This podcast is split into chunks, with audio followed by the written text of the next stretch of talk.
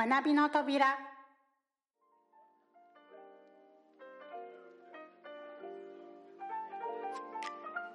学び方を学ぶ。第1回。The Sky is the Limit. Part 4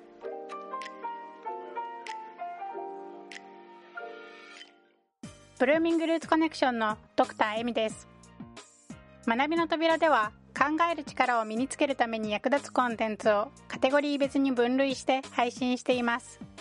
学び方を学ぶというカテゴリーでは学生から社会人まで幅広い方々に必要とされる自ら学ぶ力を高めていく学び方についてお届けします。学び方を学ぶ第1回のテーマは The Sky is the Limit です。全部で4回にわたりこのテーマについてお届けしています。初回のパート1では学びにおいて感じる限界についてお伝えしパート2では認知バイアスから来る思い込みについてお伝えしました。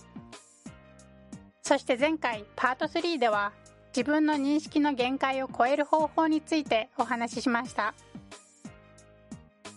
学び方を学ぶ第1回 The Sky is the Limit 最終回のパート4では物事の本質にたどり着くための考え方についてお話しします。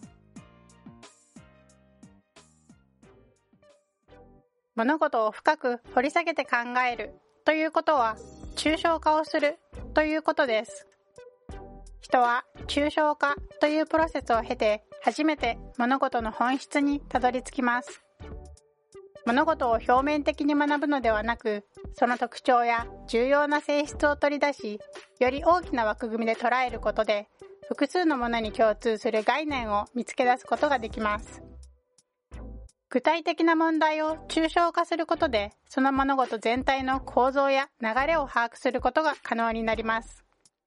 そうすることで様々な場面に適用できる知識を身につけることができます。例えば英会話によくあるフレーズ暗記による学習は具体的なフレーズを一つ一つ暗記し続けるような学習です。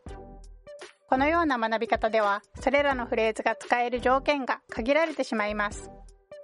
そのためその状況において適切なフレーズを知らなければ対応できなくなります。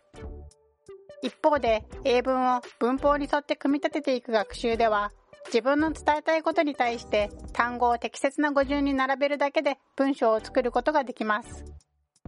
文章を構成している要素を一つ一つ抽象化し主語、動詞、目的語、保護などに分類することでその文の文法構造が見えてきます。英文法を学ぶことでフレーズにはない場面での会話もこなせるようになります。ちなみに英文法を基本とする学習は私が通っていたアメリカとカナダ両方の語学学校でも行われていました。他にも例えば漢字の熟語を学ぶときに熟語とその意味をそのまま丸暗記しようとする学習は先ほどの例でいう英文のフレーズ暗記と同じ構造を持っています。熟語の意味を丸暗記するだけでは熟語を構成している漢字そのものの意味がわからないためその漢字が別の熟語で使われていたり単独で使われていたりする場合には対応できません。そのため熟語を覚える前にまず熟語を構成しているそれぞれの漢字を覚える必要があります。漢字の構成部分を変や作り部首などに分割しその意味や成り立ちを考えることでその漢字のコアの部分の意味を理解することができます。多くの漢字は形成文字や象形文字の組み合わせのため音読みが推測できたり漢字を構成している部分を組み合わせることで全体の意味が推測できたりします。私は人生の3分の1をアメリカで過ごしその間日本語をほとんど使いませんでした。そのため日本に帰ってきてすぐは日本語がうまく話せない状態でした。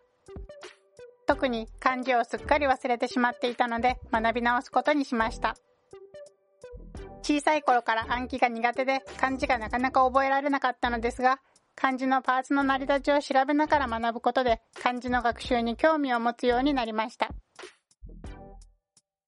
物事を抽象化して学ぶことにより一つのものだけではなく複数のものに関連する本質をつかむことができます。さらに抽象化をすることで応用力を身につけることもできます。物事を学ぶときもう一段踏み込んでその本質的な部分を学ぶことは一見遠回りで時間がかかることのように思えるかもしれませんが逆に言えばそれさえできれば物事を効率的に学ぶことができるようになります。批評の神様と呼ばれる小林秀夫が良心という評論で考えれば考えるほどわからなくなる。というのも物を合理的に極めようとする人には極めて正常なことである。と述べているように何かを学べば学ぶほどその奥深さに気がつき理解したと思っていたことでさえわからなくなってしまう。ということはよくあります。古代ギリシャの哲学者ソクラテスが言ったとされる無知の知。という言葉にもあるように自分が思っているほど自分は理解できていないということを理解していることは非常に重要です。より深い学びを得るために今すぐできること。それは自らあえて限界を作ろうとしないこと。今の学びに満足して大切なことを見落としていないかと疑うこと。限界を作っていると気がついたら今までとは考え方を変え物事を根本的な面から捉えようとすること。そうすることであなたの学びは制限されることなくどこまでも深くなっていくことでしょう。学び方を学ぶ第1回 The Sky is the Limit は以上で終了です。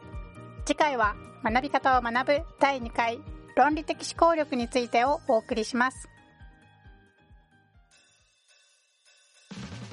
ブルーミングルーツコネクションでは考える力と英語力を共に身につけていくコースをオンラインのプライベートレッスンで提供しています。ご興味を持たれた方はぜひホームページをご覧ください。